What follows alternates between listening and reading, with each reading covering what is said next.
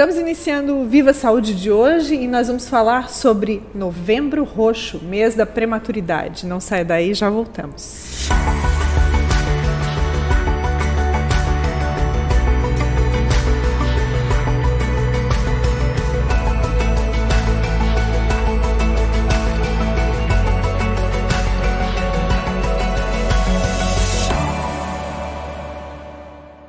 Viva Saúde de hoje, então, fala sobre o mês da prematuridade, novembro roxo. A gente vai entender melhor esse tema, né? Recebendo aqui os nossos convidados. Antes de apresentá-los, eu quero agradecer os nossos apoiadores, Maria Rocha, Ortonil e Unicred. Bom, a gente vai falar então sobre Novembro Roxo. O que é essa campanha, essa mobilização que está relacionada à prematuridade? Vamos entender melhor as formas de prevenir o nascimento de bebês prematuros e também entender como contribuir, como esse serviço de saúde tem contribuído com o desenvolvimento desses bebezinhos, de suas famílias. Para falar sobre esse assunto, a gente recebe aqui no Viva Saúde de hoje Dr. William de Carvalho Esmeraldino, que é médico pediatra, neonatologista e coordenador médico da UTI neonatal do Hospital Unimed Tubarão. Seja muito bem-vindo, doutor. Obrigado, esse espaço. Também a Samira Pereira Cardoso, que é enfermeira, também né, coordena a equipe de enfermagem da UTI NEL e é enfermeira. Neonatologista? Não, a gente não. Tem, tem esse termo também, não? Tem, tem esse termo também. Eu, sou, eu tenho a especialidade de terapia intensiva. Ah, sim. Não é específica em neonatologia. Enfim, ela entende bastante também, né, doutor? Sim, sim. Dessa área. Trabalha com a gente há quatro anos já, né? Nossa, é, é e é intenso, né, Samira? Bastante. o dia a dia, né? Bom, a gente vai entender melhor falando sobre prematuridade. É um tema muito amplo que Sim. merece vir à, à, pauta, porque as pessoas precisam saber, né? Principalmente que dá para prevenir. Eu tenho um dado aqui que diz que o Brasil é o décimo país no ranking mundial de nascimentos de bebês prematuros. O que, que isso significa, doutor? O que, que isso representa assim no contexto mundial? É um número alto, né? A gente tem uma média aí de 340 mil nascimentos de bebê prematuro no Brasil por ano, né? Então tem que ter equipe, tem que ter eh, estrutura de hospital, de UTI para comportar esses bebê, todos esses bebês, né? Claro que é, uma boa parte deles às vezes não necessitam necessariamente de ir imediatamente para a UTI, às vezes o bebê nasce prematuro, mas acima de 34 semanas, geralmente às vezes eles conseguem ficar no, numa enfermaria ou numa unidade de cuidados intermediários, né? Mas realmente o nosso número a gente tem que melhorar um pouco mais e isso vai ser diminuído com a melhoria da, da saúde pública, né, de um bom pré-natal, aumentar o número de exames no pré-natal, né. Então, é uma, é, na verdade, a, a neonatologia, a gente trabalha com uma equipe multidisciplinar, ginecologista, enfermeira, técnico de enfermagem, fisioterapeuta, fonoaudiólogo, neomédico, né. Então, todo mundo tem que ajudar para tentar diminuir isso, essa, essa, esse número, né? Importante esse dado é, de, de é, do, relacionado ao pré-natal, né? Porque a gente falava até no, antes de começar essa conversa que é, a prematuridade ela pode também ser passível de prevenção. Né? Sim. Pode ser prevenida. É claro que muitos casos acabam fugindo do controle, né? mas é, pode existe a possibilidade de prevenção, né? Por isso a importância do esclarecimento. E a gente estava falando aqui que muito da falta de prevenção é também cultural. Tu falaste aqui que precisa incrementar os exames né, no pré-natal, precisa ter essa atenção. A mãe ter acesso a esses exames, né? Isso. E, e a princípio ela poder fazer o seu pré-natal com um médico que tem experiência de, de, de, de atendimento de gestante, né? Sim. Claro, existem as gestantes de baixo risco e as de alto risco. Então, mas toda gestante, a princípio, né, que não tem um plano de saúde, ela tem o direito de ir no posto de saúde, ser atendida por um médico, por uma enfermeira, né, e fazer todo o seu pré-natal com alguns exames já de rotina que são já coordenados, né, e protocolados pelo Ministério da Saúde, né. É, o que a gente vê às vezes é que as mães engravidam, do primeiro filho, fazem tudo certinho, do segundo filho também, e às vezes o terceiro, o quarto filho, elas já estão mais tranquilas, já não vão tanto no médico, Mais e aí é que vem as surpresas dos prematuros. Sim. Ah, isso, isso acontece então, isso doutor? acontece bastante. Muitas vezes eh, faz o pré-natal direitinho no, no prim- primeira gestação, na segunda já começa a relaxar um pouquinho. Tem que ter o mesmo cuidado. A minha última experiência foi que eu atendi uma mãe de parto normal, trabalho de parto prematuro, não teve como inibir, porque era uma bolsa rota, o bebê tinha 32 semanas. Era o 14º par- parto vaginal da mãe. E fui olhar a carteirinha de pré-natal, tinha duas consultas.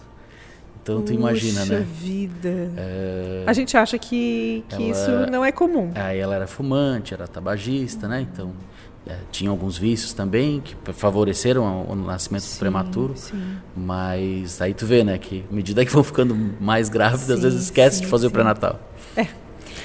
E hoje a gente tem os adolescentes também, né? Num maior número que aconte acaba acontecendo de, de engravidar. E também daí não tem esse cuidado todo, essa orientação toda de ter o pré-natal bem acompanhado. Às vezes porque esconder a gravidez por uma grande parte do período. E daí quando é, fala da gravidez para a família já está em cima da hora de fazer um bom pré-natal, já perdeu os exames iniciais, então não tem aquele acompanhamento, uso de drogas, de álcool né, cada vez mais sendo usado pela nossa população mais jovem. Então isso também influencia bastante. Não na rede privada a gente vê que tem um pouco mais de acompanhamento disso. Mas esse número expressivo ele se dá muito pela rede pública, pela falta de informação, pela falta de poder fazer um pré-natal bem feito em algumas comunidades mais distantes, mas é, também pela falta de, de poder procurar ajuda, né, o quanto antes. É, tu né? falasse de algo interessante, que é a postura do adolescente, da adolescente, É. do adolescente, né? Que se depara com essa notícia de que vai ter um bebezinho. Até entender, Choque, né? até absorver Esconde. E pensar como que eu vou contar agora para minha mãe, para meu pai, né? Já passa um bom tempo que precisaria de assistência, alguns exames para saber como que tá o transcorrer aí dessa gestação, Sim, né? sim. Então é importante pensar no bebezinho, né? Para que depois lá na frente não tenha consequências piores, E essa né? adolescente, dependendo da idade, às vezes ela tem já mais fatores de risco para um trabalho de parto prematuro, né? Ou até uma cesárea de urgência por uma pressão alta que ela possa vir a desenvolver, né?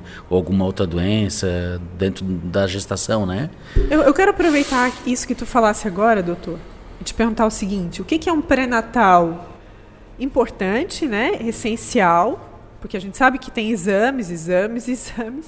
O que, que precisa ser feito para assegurar uma gestação aí mais planejada, até no sentido de, de prematuridade, tá? E o que, que é o risco? Quando tu fala assim, ah, uma, uma gestação de risco, né? Esses dois É. pontos. Um, um, né, o obstetra vai responder melhor que eu, mas vou tentar falar à medida que eu sei, né? Da, pediatra, da pediatria, porque eu acompanho, né? Sim. Então a mãe fazer uma consulta mensal com o médico do postinho ou ginecologista, realizar os exames de rotina que a gente tem que fazer, que são as sorologias, né? HIV, toxoplasmose, megalovírus, rubéola, né? São vários exames os médicos pedem durante a, a gravidez, a gestação. E também os ultrassons, que tem alguns ultrassons mensais ali, não digo mensais, mas é dois ou três ultrassons, se eu não me engano, que a mãe tem direito de fazer, fazer, durante, né? né? Que é em torno de 12 semanas um, em torno de 20 semanas, 24 semanas outro, né? E aí tem um acompanhamento bem certinho, né? Pre- pre- Preferencialmente mensalmente, até as 37 semanas. Aí a partir das 37 semanas já não é mais um bebê prematuro. Então, Ah, pela Sociedade Brasileira de Pediatria e pela Sociedade Brasileira de Ginecologia e Obstetrícia, as 37 semanas raso. Já é um bebê que nasceu a termo. Um bebê prematuro é 36, abaixo de 36 semanas e 6 dias. Né? A gente também eh, divide os prematuros em prematuro extremo, o prematuro intermediário, né, ou muito prematuro, e o prematuro tardio. Né? O prematuro extremo é abaixo de 30 semanas, então de 29 semanas e 6 dias para baixo é um prematuro extremo. Esses bebês, então, ficam mais tempo na UTI, eles têm mais intercorrências, esses bebês precisam mais da gente.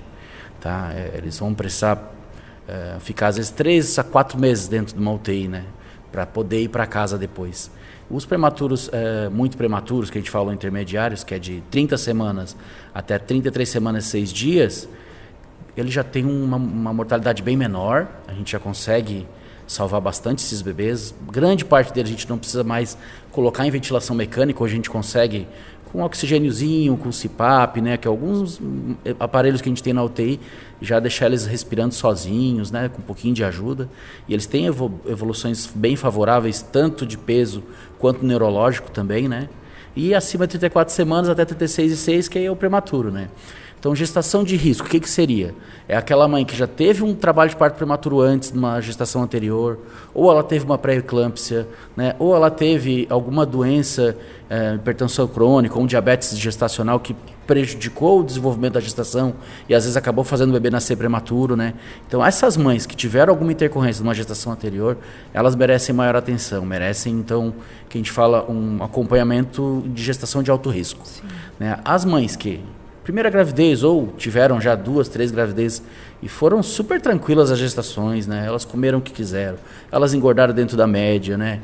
Nove, né? Dez, onze, doze, mais ou menos isso que eu, que eu lembro ainda. Difícil, né? Essa parte. É, e que é um quilinho aí por mês, mais ou menos, né?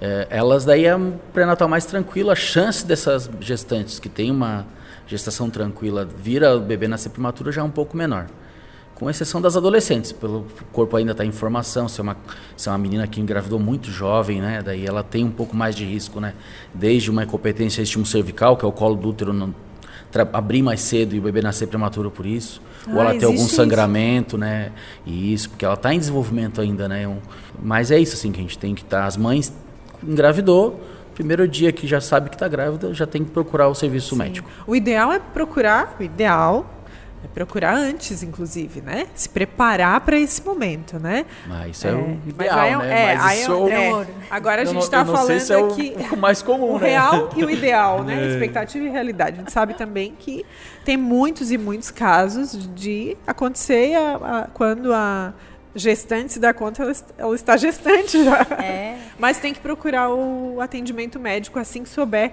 da notícia. Isso é? aí.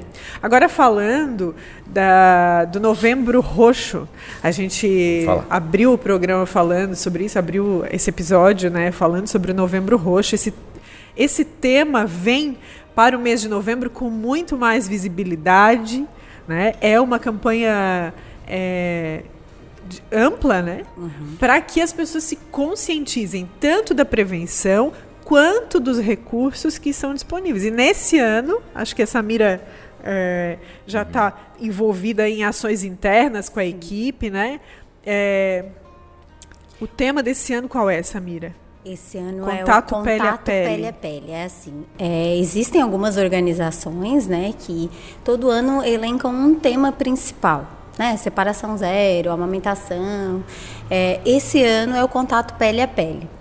Por que, que a gente trabalha o novembro? É porque precisa existir durante um ano uma data celebrativa que a gente pare para pensar um pouco melhor nas ações preventivas, como tu disse, né? E tudo, todas as melhorias que o sistema, num geral, pode estar fazendo para melhorar, para evitar o parto prematuro e as ações que nós, como instituição, podemos melhorar para atender o nosso prematuro. Né? Então, uma das ações que a gente faz na ANEL, desde que o bebê chega, é o contato pele a pele, é o contato com os pais. Isso nem durante a pandemia, na nossa instituição, a gente sabe que algumas chegou a proibir né, a entrada dos pais, mas na nossa instituição, e isso é, um, é uma garantia social, né, uma, uma ação social que a gente faz também, é, de garantir esse contato da família com, com o bebê, né? Eles já têm essa perda grande de tem o sonho de levar a criança para casa. E nesse momento que ele não leva, esperado ou não, porque às vezes ele sabe que vai ir para uma UTI neonatal, mas tem vezes que ele não imagina que vai né, por algum sistema respiratório. A gente tem muitos que vão por problemas respiratórios e não só pela prematuridade sim, em si. Sim. Então, aquele momento é um momento muito impactante para eles. Eu não vou levar meu bebê para casa e agora. Então, eu preciso, a gente como equipe precisa garantir que esses pais tenham o maior tempo de contato possível com a criança. E para isso a gente tem liberação da visita 24 horas para os pais, a gente tem tinha duas ou três vezes na semana que a gente liberava um outro familiar para vir para a UTI. Hoje a gente está de volta com um dia na semana para não deixar perder essa, essa rotina, né? Então pode vir o, o vô, a avó. Para estimular esse vínculo também, é, né? Os irmãos, a gente também é muito bem-vindo sempre que tem, que a, que a equipe Criança, relata né? que ah, tem um irmãozinho Sim. que gostaria de conhecer. A gente sempre organiza junto da psicóloga para fazer essa visita, é muito importante. Então, o contato pele a pele nesse nesse te, nesse mês, nesse ano, né, foi mais voltado para o pai e para a mãe, né, de ter a questão do método canguru, que é uma das propostas que a gente tem dentro da UTI, um dos protocolos, né, que é a, afagar o bebê no, no seio materno e no peito do pai também, para ele que sinta a voz, o cheiro. Ele tem essa continuidade do vínculo que ele criou lá na barriga, né? Sim. Porque a gente meio que finda isso no momento que ele nasce. Eu boto ele dentro de uma incubadora que remete ao útero, mas eu tirei da barriga da mãe. Sim. E eu preciso que ele dê continuidade nisso. E é nesse momento, quando ele tem o peso adequado, a estabilidade adequada, conforme as rotinas, a gente tem o round multidisciplinar todos os dias dentro da UTI. E daí, nesse momento, o doutor avalia, ó, esse bebê já pode ir ao peito, ele já pode sair de dentro da incubadora e ter o contato com a mãe. Né? Antes disso, ele tem o contato do que a gente sempre estimula ela a tocar o bebê, a se deixar a mão perto ele, né? dele, uhum. conversar, fazer com como se ele ainda estivesse lá na barriga. Porque ele ainda tem essa impressão, ele está quentinho, todo enroladinho e ele Sim. precisa ter essa continuidade. Então a gente faz ele sempre, ela sempre ter esse contato. E o pai às vezes fica distante. E daí a gente tem que chamar. Vem, pai, vamos fazer junto a atividade. As mães são mais, cora mais corajosas, os é, pais são um é, pouco mais medrosos. Eles têm medo, mas a gente bota eles sentadinho, bota o bebê. E o bebê reconhece a voz deles, né? É, doutor, é, como é que é essa reação que, assim do bebê? Vocês que vivem é, dia a dia. Tem várias evidências científicas que esse contato pele a pele, né, que a gente chama de método canguru, né, uhum. é, realmente faz muito bem para o bebê, tanto da parte de neurodesenvolvimento, também quanto da parte de diminuir o risco dele de infecção, tolera melhor o leite, ele, ele tem uma, ele muda, ele, ele, reage, ele reage melhor a esse muito melhor com a presença dos pais, né? Então a gente tem esse privilégio na, na UTI neonatal da Unimed de ter essa liberdade de a mãe poder ficar o dia todo, se ela quiser, com o bebê, conversando com ele, fazendo carinho, pegando no colo, né? Fazendo canguru. E, e a gente vê a recuperação deles assim de uma maneira bem bem legal, né? Que é aquela que bebê que começa de repente ela começa a mais, começa a descer mais o leite da mãe, uhum. aí o leite dela já fica mais gordinho, daí já a gente alimenta os bebês com leite materno, né? E caso essa mãe não tenha produção suficiente, a gente usa uma fórmula especial de prematuro. Então a gente vê que quando essas mães começam a visitar mais o bebê, a ficar mais com eles, eles vão melhorando, eles vão melhorando. A conexão, né? Eu acredito que influencia é realmente tanto a mãe nesse processo de assumir a maternidade aí, né, no dia a dia aqui fora, quando depois que o bebê nasce, quanto para o bebê, né? Sim. Agora, é, é, a amamentação é um ponto também muito positivo, né? A gente muitas vezes não, não imagina que o bebezinho prematuro pode e deve ser amamentado no peito, né? Isso contribui com o processo também de desenvolvimento também, do bebê. Aí, mas quando já ele já está assim, é. sem nenhum aparelho, né? Ele já está com mais de 1.500 gramas, a, geralmente acima de 34 semanas que a gente libera para colocar no seio materno, né? Aí quem faz a primeira avaliação é a fonoaudióloga, ela vê se esse bebê, a princípio, eu, eu, eu digo, ó, esse bebê já está em condições de, de ser avaliado pela fono. Então ela vai avalia, não, tá tudo bem, realmente a sucção tá boa, a gente coloca no seio materno sim. Né? Então, antes da alta da UTI, geralmente eles já estão mamando no, peito, no seio materno. Né? Lembrar que agora é o, esse, esse movimento do, do, Novembro Roxo no Brasil ele ganhou mais força a partir de 2011, tá? segundo que eu dei uma pesquisada assim. Então, de lá para cá, realmente anda tendo bastante propaganda, movimentos, né, de várias UTIs. A ah. gente teve uma época que fez o Super-Heróis. Fizemos, que foi, foi emocionante. Eu lembro disso, vocês vestiram Era nós chorando, era os pais chorando, a, a enfermagem chorando. uma surpresa. Esse ano também é. tem uma surpresa aí, é, depois a gente tá. vai mostrar as imagens para o pessoal. E no dia 17 de novembro, né, então é o Dia Internacional da Prematuridade. Então, é o dia que realmente é, é comemorado, né? Internacional, é o mundo, mundo todo, todo, celebrando essa o data. Dia Internacional né? da Prematuridade. Essas campanhas elas tendem a crescer, eh, não se pode desistir né, desse tema e a tendência é crescer. A exemplo aí de Outubro Rosa, próprio Novembro Azul, né? Isso. É, Ganharam bastante força, né? Que, que, vão ganhando, que acabam ganhando força com o tempo, Isso né? As pessoas vão tá ajudando na, na sim, medicina preventiva, está tendo repercussão, né? Sim. O, as pessoas estão criando mais consciência de quanto é importante realmente cuidar desses assuntos, cuidar da sua saúde, sim. né? traz a, a, informação, né? Muitas vezes o alerta para muitas pessoas que talvez nem imaginavam, né? Que tinha essa que necessidade. Não davam bola, achavam é, besteira, sim. né? Sim. Mas que realmente depois elas mudam de opinião, né? Ah, não, realmente é muito importante esse assunto que está sendo abordado esse mês, né? Vocês que vivem o dia a dia, né? Eu queria perguntar para Samira, assim, como é que é essa expectativa das mães, principalmente, que vão amamentar pela primeira vez depois de e aí tem esse processo de incubadora, né? Aqueles toda essa caminhada que já chegou até aqui para o momento da amamentação. Eu imagino a expectativa de ouvir, né, do doutor William. Pode, doutor. É a elas... fono pode ir avaliar. Como é que é isso? É o que elas mais esperam, né? Tanto o momento de poder botar no colo, que muitas das vezes passam um bom tempo sem poder afagar no colo, e isso é muito importante para elas, como ao momento da amamentação, né? Só que existe todo um processo até chegar à pega dessa mama, né? Como o doutor disse, eles é avaliado na equipe multidisciplinar, a gente tem vários profissionais, o enfermeiro, médico, fono, a fisioterapia, muito importante também dentro da UTI. E daí faz, a gente faz todo um preparo do bebê até ele chegar a amamentar. Então, existe a avaliação, existe o preparo de toda a musculatura oral e facial Isso. que a fono faz para desenvolver, porque ele não teve o tempo adequado de desenvolver isso, Sim. né? Nossos atermos, eles já nascem com esse, com esse estímulo da sucção. Já tem os reflexos, né? Já Sim. tem todos os reflexos aguçados, agora o prematuro não tem. Então ela tem que iniciar nesse processo de trabalhar toda a parte oral e musculatura. Depois ela inicia com a, a gente inicia já a enfermeira passa a sondinha e pela sonda ele já recebe a, o leite materno. É, isso já vai desde o nascimento, geralmente. Isso, assim então, que ele, ele é liberado. Leite, mas muitas vezes não, é... não, pelas vias isso, tradicionais. Isso, ele oral, não inicia né? direto no peito, né? Não tem, como eu disse, precisa desse preparo. Mas ele inicia pela sonda, depois ele vai progredindo o volume da sonda. Quando ele chega no volume adequado, pelo peso dele, é, e a fono já está fazendo o estímulo oral, ela passa para o método sonda-dedo, que a gente fala, que é botar a sondinha no dedinho e fazer com que ela é, vincule ao peito, né? Essa questão da pega, e daí eles aprende ali a fazer o estímulo da Uma pega, sucção, no, né? da sucção na mama. E daí depois essa sonda ela vai para o peito para garantir que esteja saindo e daí ele vai para o peito em si sem nada.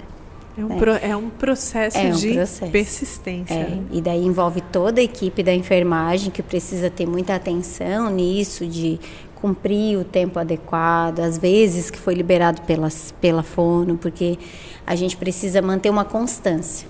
Né? O bebê ele não está acostumado a isso. E são passos de formiguinhas. É. Então, às vezes, as mães não têm paciência. Só imagina. Elas querem, quando botar no peito, não, já posso tirar só da manhã e não sei né? o quê, já posso ir embora com quanto de peso.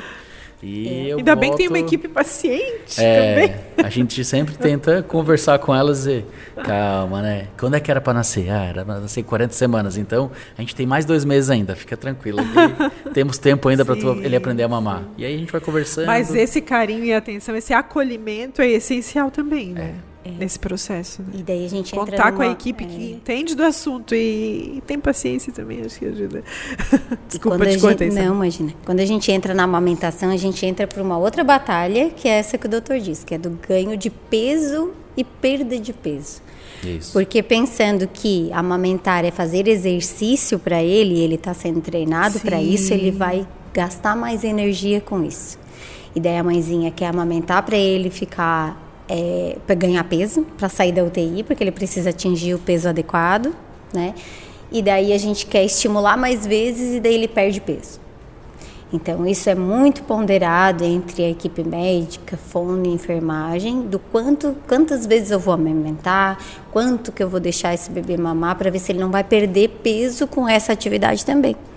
Então é tudo muito bem pensado e cada grama é, que é uma vitória. É celebrada, é, né? A gente tenta daí, às vezes, nesse caso, que o bebê está aprendendo a mamar ainda, né? A gente alimenta Pela a gente mantém a sonda ainda nasogástrica, né, que a gente fala. Aí a gente bota um pouquinho de leite pela sonda e mama um pouquinho.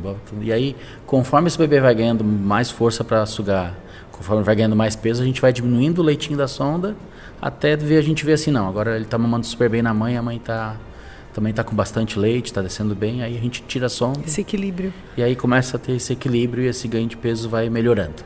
Mas no começo às vezes realmente perde porque às vezes a mãe se, se empolga, né? E deixa ele ali meia hora, uma hora Imagina, mamando. Né? Porque... Só que o ato de sugar em si também já gasta um pouco de é. energia, né? É, é verdade. Doutor, o que, que determina que um bebezinho prematuro vai permanecer na UTI neonatal? Uhum. O que, que define, assim? Vai definir vai ser...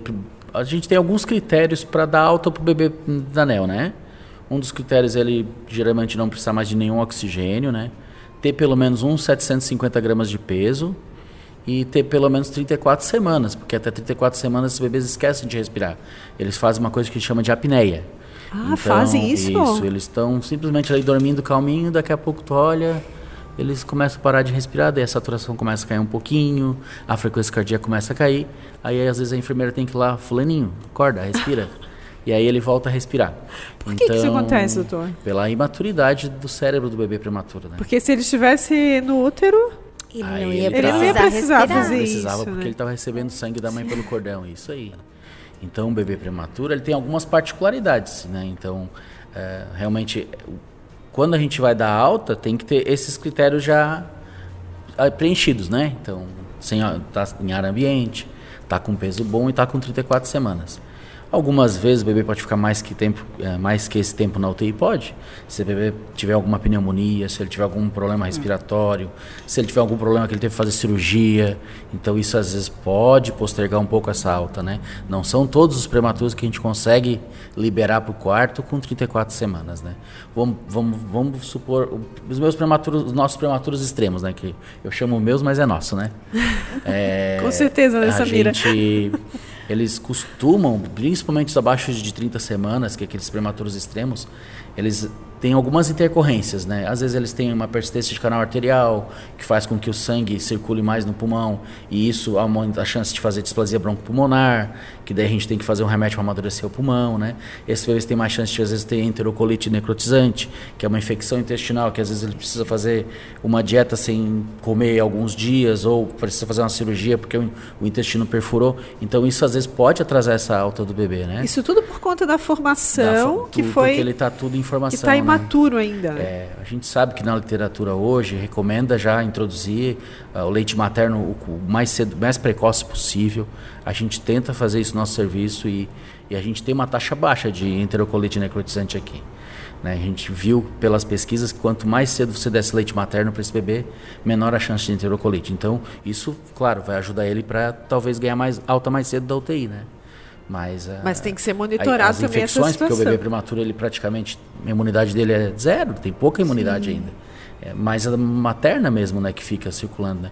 Então eles podem pegar uma infecção, né, fazer uma pneumonia, fazer uma meningite, é, uma infecção urinária. Então esses bebês, geralmente na UTI, é feito exame praticamente quase todos os dias para estar tá controlando isso, né? Grande parte deles usa antibiótico um bom tempo, né? Então tudo isso aí é, vai é, acarretar mais tarde a alta né, precoce ou não, né? Agora é interessante porque a gente conhece inúmeros casos, né? Quem não conhece, né? Um, alguém que foi prematuro, que nasceu prematuramente e que tem uma vida. Nem dá para acreditar que aquela, que aquela criança nasceu prematura, né? Isso. Teve os cuidados todos, saiu, teve alta e vive, nossa, vive uma vida super normal. Muitas vezes é mais ativo do que muitos bebês que não é, nasceram prematuros. Nós temos prematuros né? que nasceram de 26 semanas, 27 semanas, né? Nasceram pequenos, né? Então são os nossos miudinhos. Eles geralmente nascem aí com 600 gramas, 700 gramas. E graças a Deus esses bebês, né? Eles tiveram boa evolução o prematuro abaixo de 30 semanas tem maior chance de fazer hemorragia perintraventricular, né? Que a gente divide em alguns graus, tá? O que, que é isso, doutor? A hemorragia perintraventricular é um sangramento que ocorre dentro da cabeça do bebê. E isso realmente, se acontece um grau 3, um grau 4, pode deixar algumas sequelas neurológicas Mas isso pode acontecer pro restante da vida. com Durante- que bebê? Durante, a Durante UTI, né? a Ou UTI, logo não. após o nascimento. Ah, isso pode, isso é um risco que Então, ele aí corre. a gente tem que cuidar bastante o quê? É, tá cuidando para esse bebê não se estressar, deixar ele com a cabeceirinha, né, levadinha assim 30 graus no máximo, bem quietinho, né, os primeiros dias de vida, que a chance de hemorragia é maior pela fragilidade do sistema eh, sanguíneo do bebê, né? E, e isso ainda está em desenvolvimento ainda, né? Então, fazendo eh, esse cuidado todo, né, tentando evitar esse bebê de entrar num estresse grande ou ter uma, uma pressão alta, ter alguma intercorrência mais grave, diminui a chance de, de hemorragia. Então a gente tem bastante prematuro, graças a Deus, que passaram pela UTI, que não tiveram hemorragia nenhuma. Então, hoje eles são crianças bem normais, né? E a gente vê realmente essa, essa, esse desenvolvimento. O prematuro ele tem uma particularidade, se ele nascer muito pequeno ou muito baixo peso, de futuramente ser um bebê que pode ter dificuldade de ganhar peso.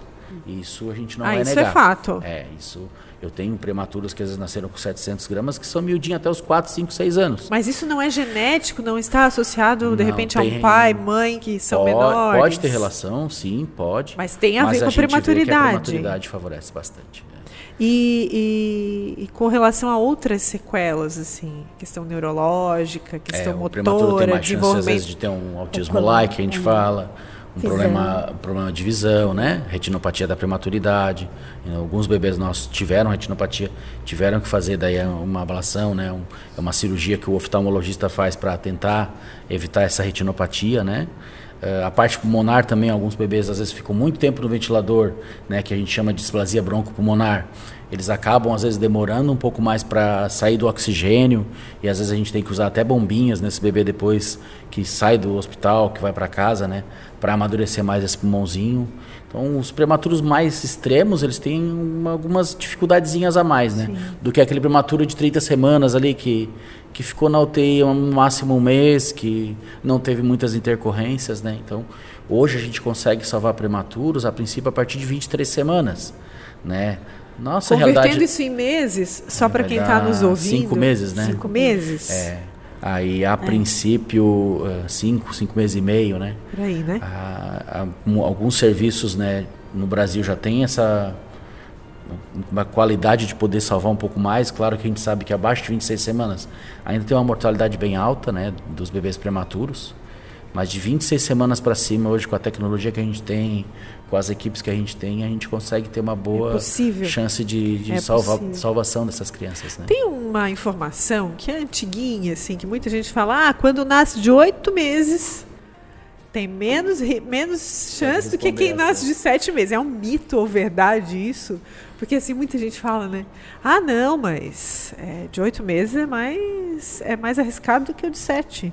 E é uma coisa meio ilógica, assim, né? Isso é fato, isso é mito, é verdade? O que, que é, afinal? Por conta da idade gestacional, né? É, e daí um a mito. gente é que a É um gente mito, é um porque super a mito. gente trata como semanas, né? Como o doutor Sim. falou, ah, 30. E daí oito meses já tá próximo do Tá quase nascendo, 30 né? e Quase chegando lá. sete O semanas. que a gente vê assim, né? é, é- é- eu considero um mito, não. É. Acho que quanto mais prematuro, maior é o risco. O que pode acontecer às vezes assim, a mãe teve uma gestação super mega tranquila e de repente com 37 semanas a bolsa estoura. É. E aí vai lá, fez uma cesariana e o bebê gemeu e foi para UTI. Isso pode acontecer? Pode, né? Mas é uma, é- são mínimos casos que isso acontece. Né? Às vezes o que acontece, ah, o bebê, a mãe teve uma gestação de super alto risco, a mãe teve pressão alta na gestação, ela teve muitas contrações, ficou de repouso. A natureza em si já faz esse, esse pulmão desse bebê amadurecer mais rápido, tá? E algumas vezes, claro, é feito algumas medicações para amadurecer o pulmão na gestação, mas às vezes não. E, e esse bebê com um pouquinho de sofrimento, às vezes ele pode até nascer com o pulmão um pouquinho melhor que aquele 38 semanas que nasceu de repente. Mas. Não o tem necessariamente a ver com o tempo. É, o importante realmente é, é tentar nascer sempre depois das 37 semanas. Mas é, é mito, é mito. Não, acho que quanto mais prematuro for, maior, é, maior complicação Sim, ele pode ter, sim. mais riscos ele tem. E quanto mais as mães conseguir deixar chegar às 37 semanas, tá ótimo. Não sei nem Nasceu de com onde 37,1, tá, tá, tá ótimo. Não sei nem de onde veio esse mito, então. Uhum. Esse é um ditado popular, É, meio antigo são, já, né? São, são ah, é, é, como é que fala? É senso comum, né? Eu não sei se é senso comum isso. Enfim, nem sei se isso vale mais. Samira, como é que é esse retorno para casa depois que passa ali, né? Samira e Dr. William, depois que passa esse período, né, intenso na UTI, como é que é esse desmame até do, dos pais, né? Porque eu imagino. Não, e da gente também. E de você. Esse Eu vínculo vou dizer, existe, a equipe né? só- Muito, Sofre. muito, muito. É. A gente se apega muito. Se apega? Tanto que a maioria dos prematuros que passaram não tem, são meus pacientes hoje, E né? eles voltam. Natural, né? Eles voltam de vez em. Acho que é difícil a semana que a gente não tem a visita de algum deles. Isso. Visita pra dar um oi. Ver a equipe. Vem Pra bater uma foto. Aquela Um visita mês boa. depois tem um alta, É. dois meses depois, um ano depois, eles aparecem. A Que equipe legal. ela cria um vínculo muito grande, né? Porque vários, o pre- principalmente o prematuro extremo, ele fica muito tempo com a gente, né? Pelo tempo, ele precisa ter a idade gestacional certa para poder ir de alta. E o, e o peso e tudo. Então Vai ficar existe aí o quê? todo Quatro um protocolo. meses? A média é três meses. Três, Três a- meses. É, aquele que nasceu meses. muito extremo, às vezes, às vezes chega a ficar um quatro, ou que teve alguma infecção, que é isso que também entra Que toda a estende um pouquinho esse Ah, nasceu prematuro e agora? Né? Vai para UTI e agora? A gente sabe que tem todos os cuidados, mas nisso entra todo o treinamento da equipe. A gente precisa de uma equipe qualificada, uma equipe que tenha protocolos definidos para evitar os riscos de infecção e prolongar mais ainda esse tempo de internação que já havia com um tempo que já a gente já, já era sabido que ia ficar bastante tempo pela idade gestacional, mas que eu posso prolongar isso com uma infecção, né, de um catéter, porque quando ele chega ele é multi-invadido. E daí que entra essa parte do desmame que tu tá falando. A gente chega, ele recebe um catéter, às vezes recebe uma sonda, dependendo do bebê, recebe um tubo, se ele precisa, re- a gente que precisa que a máquina respire Quando por tu ele. fala de multi-invadida, é porque é invasivo o método, né? Invas- Ele acaba tendo Isso. O que. bebê precisa Por quê? Porque eu vou Utilizar colocar um tubo recursos, na né? boca do Vamos bebê ter que, que vai fazer o ficar... trabalho da- do útero. Sim. Então eu preciso desse tubo para fazer o papel do pulmão que ainda não está maduro o suficiente para respirar sozinho. A gente precisa de um catéter central que vai levar uma medicação que vai ajudar o coração a bater melhor para ele é, ter uma, uma pressão melhor, uma é, a parte vascular e tal. Então entra com os antibióticos, se é um prematuro. A gente também previne a infecção precoce, né? A sepse precoce que tem bastante, que já aí, é, inicia com antibióticos e tal. Então isso tudo são riscos do bebê prolongar a internação por pegar alguma infecção ou desenvolver uma outra relacionada à respiração, por exemplo, né, ao uso da ventilação mecânica. Então daí entra a equipe. E daí a gente entra com esses protocolos ou o extremo de não ter o contato, aquelas 72 horas após o nascimento a equipe não pode elevar a cabeceira, não pode, faz uma troca de fralda, fralda bem minuciosa em duas pessoas, quando um levanta, o outro coloca a fraldinha, é todo um cuidado para não ter esse sangramento, porque se eu tiver um movimento muito brusco, eu posso causar esse sangramento. Então, assim, a equipe tanto ajuda quanto pode levar a um, a um É claro dano. que é muito treinada e capacitada É. para que. Então, todo por isso que é mundo- neonatologista, por isso que é Isso. intensivista, tem e tem que isso, avaliar né? diariamente, os exames nos falam isso, o, estre- o prematuro é feito exames de imagem também para acompanhar essa questão neurológica, se está ok, se teve alguma é, anormalidade durante essa internação. Então, a família, ela acompanha todo esse processo. Como a gente falou, eles estão todos os dias ali dentro da UTI.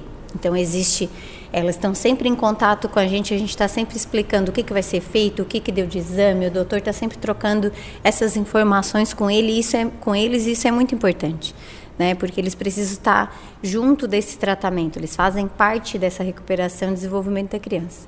Então, quando eles têm ciência de tudo que a gente está fazendo, isso fica mais tranquilo Claro. para eles, Segurança, né?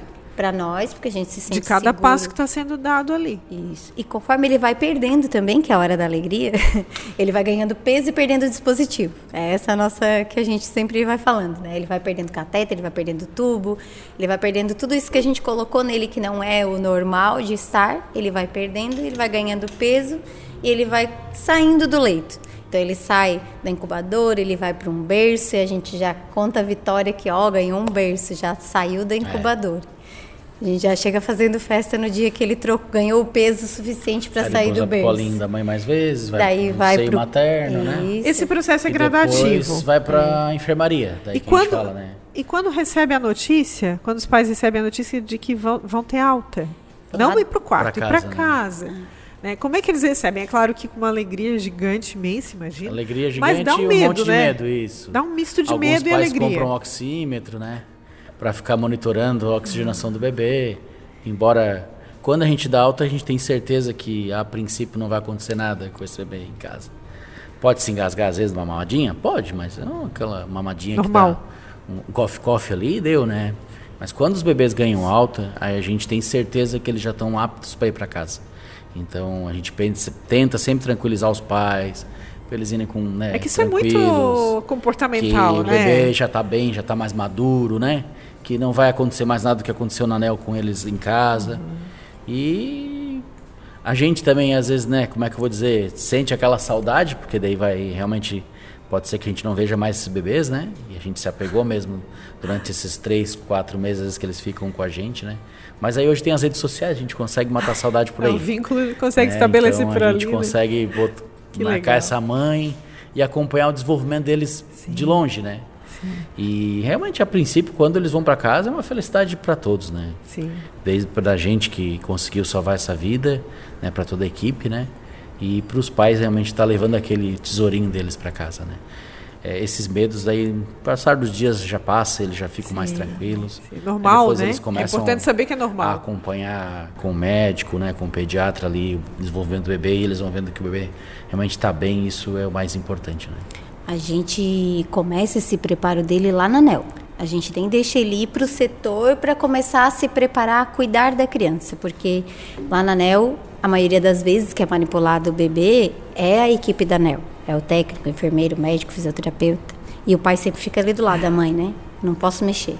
Então a gente começa a envolver, quando ele ganha o berço, ele começa a ser envolvido no A cuidado. incentivar os pais a fa- trocar, trocarem Se ela fralda. tá Ah, ali, sim, se ela tá ali, ela troca a fralda. Ai, não quero mexer. Não, você tem que mexer. Até banho, né? Faz junto, a Elas gente dão. faz. Os, ai, não, vamos dar o primeiro banho. A gente bota a mãe a ajudar. Pai, a gente já fez Sim, sim, vários, vários. várias imagens de Legal. pais dando os banhinhos, porque eles também fazem parte do cuidado. Claro. Então a gente começa com a troca de fraldas. Se sentiu seguro? Vamos pro banho. Se sentiu seguro? Vamos amamentar sozinho. Se sentiu seguro? Vamos pro quarto. E É. assim Tudo preparo. é, a gente tem toda um- uma sequência para deixar eles seguros para levar para o quarto, porque às vezes fica com medo também. Ah, lá no quarto eu não vou ter um monitor. Como é que eu vou fazer? Se era um bebê que teve muita apneia, eles ficam desesperados. Porque como é que eu vou ver que ele não está respirando direito? Aí a gente já tira lá na anel, no dia que ele vai de alta, a gente já deixa sem. Então, É tá isso aí. vendo? É seguro ficar sem. Aí a gente vai pro quarto. Então, é todo um preparo, assim, é tudo muito cuidado e, e- e eles têm o acompanhamento do, do médico, eles fazem um, um roteiro de tudo, entregam na hora do, do bebê de alta um roteiro. É o doutor, como né? coordenador, faz um resumo da internação, do que, que foi feito, com quantas semanas nasceu, o que, que esse bebê chegou a, ser, a usar, porque ele precisa acompanhar lá com o pediatra dele depois. O pediatra precisa saber de todo esse processo que ele passou durante a ANEL, né? Não é só eu liberar ele para mundo, UTI. né, doutor? É, já pensou? então, a gente recebe muita gente de fora, né? Criciúma, é, Sim. Sombrio, Sombrio, Araranguá, Guara, é, Garopaba. Então, assim, são Imbituba. pessoas da região toda, né? Então, nem todo mundo tem acesso a Tubarão, que é os nossos que estão ali fazendo é, plantão com a gente. Então, a gente precisa documentar isso bem para ele poder saber o que essa criança teve de processo para dar continuidade no atendimento. Então, ele sai com esse documento. E ele volta também. Para ver se, mesmo acompanhando com um profissional de fora, ele volta depois Ah, de eu uns acho dias. que é um vínculo para a vida toda, É, doutor. aí tem que É, voltar para o pessoal da ANEL ver se ele não perdeu peso, se ele tá ok, daí libera para dar continuidade com o médico de sua escolha. Olha, no consultório. gente, infelizmente essa conversa está acabando Ah, hoje. É, o, Mas- é bom falar deles, né? É bom Por falar da favor, volta. prematuridade, Não, né? e assim, eu quero dar os parabéns, né? Se, se é que. Isso é- acho que é meio redundante, sim, mas parabéns pelo trabalho de vocês, é fantástico, realmente. Quem teve a oportunidade de. de- é claro que é uma área bastante restrita e a gente hoje entendeu melhor por quê, mas quem teve a oportunidade já de, de alguma maneira, estar presente nesse ambiente. E aqui ouvindo vocês falar, né, falarem, é, a gente já consegue ter uma pequena ideia do trabalho fantástico que essa equipe desenvolve. Mais uma vez lembro né, da importância da prevenção para que esse bebezinho, essa família não um precise passar, né? né? Mas é muito bom saber que a segurança né, dessa equipe, desse cuidado, desse acolhimento, dessa dedicação, desse carinho, enfim, né, tantas outras é que, infelizmente, palavras. Também, né, que tem que também eu acho deixar as mães mais consol, consolado assim que infelizmente em alguns casos a gestação realmente tem que ser interrompida, sim, né? Sim. Então a mãe está com uma síndrome REL, Nem tudo é vai ser previ muito alta, né? prevenção. É, o bebê está com algum problema outro, ela teve alguma infecção dentro do útero. Então alguns casos realmente, é, por mais que ela tenha tido um pré-natal às vezes super tranquilo, sim, né? Às vezes pode acontecer de precisar e elas não se sentem culpadas por isso. E a UTI está ali para isso, para nos casos que os bebês precisam de um suporte avançado em neonatologia, a gente conseguir salvar esses bebês. Essa é a nossa missão. Muito obrigada, eu quero agradecer. Eu acho que faltariam palavras aqui para agradecer, mas o espaço está sempre aberto. E eu espero que a gente consiga aí agendar novos encontros, né, certo. doutor Samira, para a gente estar tá falando sobre outros temas bem importantes para trazer é, qualidade de vida para o público, tá bom? Muito, Joia. muito obrigada mais Te uma vez. obrigada também. A gente está aí para fazer o melhor para os nossos pequeninos, né? obrigada, muito obrigada. A gente agradece também a sua audiência. Lembre de compartilhar esse conteúdo para quem você conhece lá nas suas redes sociais. Agradecemos também os nossos apoiadores, Ortonil, Maria Rocha e Unicred. A gente fica por aqui. Até o próximo Viva Saúde.